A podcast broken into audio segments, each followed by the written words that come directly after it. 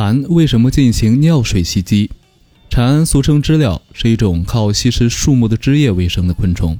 当然，由于它们被炸制之后具有独特的味道，所以也时常会成为人们的美餐。有意思的是，在捕蝉的时候，蝉似乎知道人在不怀好意，所以常常对人进行尿水袭击。其实，蝉并非有意要用尿刺人，只是因为人正处于它们逃跑的路线上，所以才会被误伤。我们都知道，蝉专门靠吸食树的枝叶生活。可是，当蝉吸进枝叶后，它们的身体会变得笨重。